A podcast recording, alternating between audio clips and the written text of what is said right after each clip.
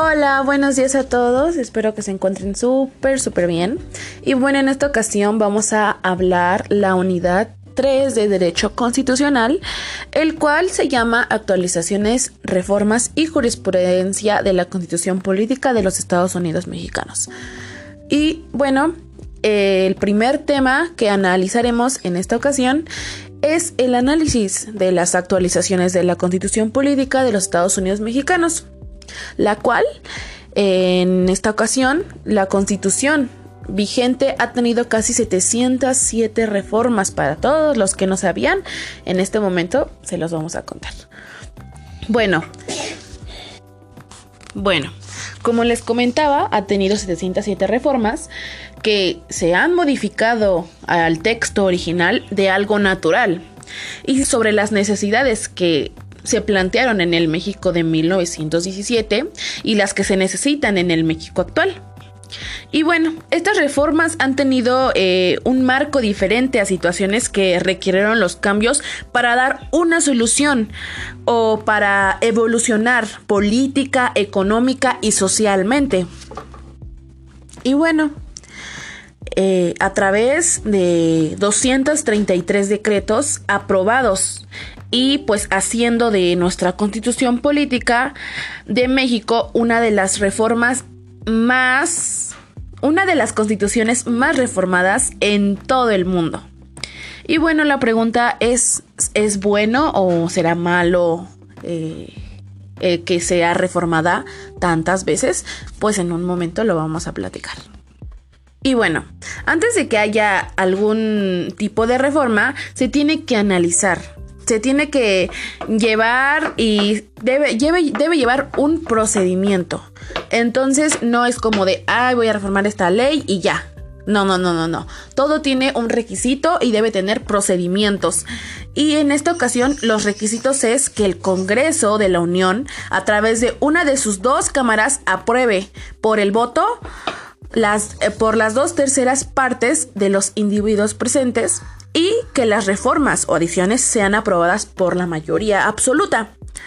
Y bueno, también algunos de los procedimientos pueden ser que se representa la iniciativa de reforma constitucional por quienes tienen la facultad de iniciar y presentar las leyes o decretos. También otra de estas es que se presenta la iniciativa ante el Pleno de la Cámara de Origen y se turna a comisiones. Y otra puede ser también que se presenta el dictamen ante el Pleno de la Cámara de Orígenes y entre muchas más. Pero como les comento, debe haber requisitos y debe haber procedimientos porque no es así de fácil reformar una ley. Debe llevar un cierto procedimiento adecuadamente para que funcione.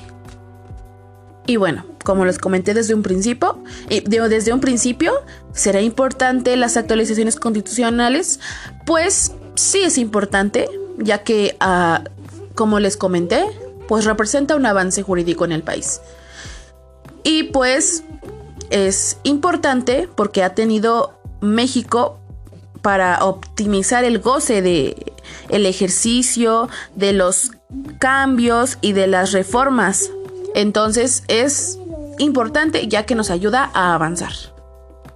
Y bueno, también analizaremos los criterios jurisprudenciales sobre las reformas y para esto pues tenemos que saber qué es una jurisprudencia.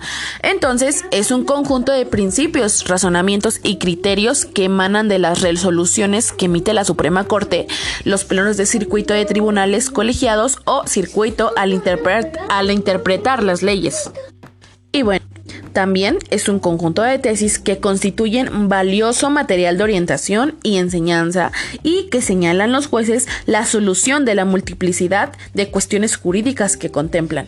Y bueno, también hay características de la jurisprudencia y estas son cuatro es la jurisprudencia tiene como primera característica la de ser obligatoria para las autoridades y particulares y tribunales.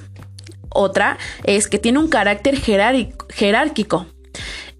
La tercera es que tiene un carácter temporal que será aplicable y siempre y cuando las leyes que interpreta o considera se encuentren vigentes y también la jurisprudencia se crea de dos formas, que es por reiteración y por contradicción.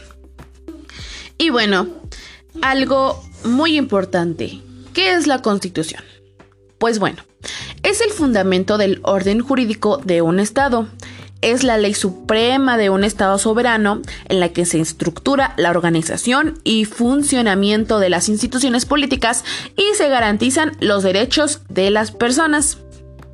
Lo que quisiera resaltar es que la Constitución garantiza los derechos de nosotros como pobladores y a su vez es el conjunto de normas jurídicas que constituyen la ley fundamental de la entidad y estableciendo derechos y obligaciones de las personas. Y bueno, continuemos con uno de los últimos temas, pero no menos importante, que es el sistema de control constitucional. Y bueno, son instrumentos jurídicos con los cuales se busca defender el orden constitucional creado por la Constitución Política de los Estados Unidos Mexicanos.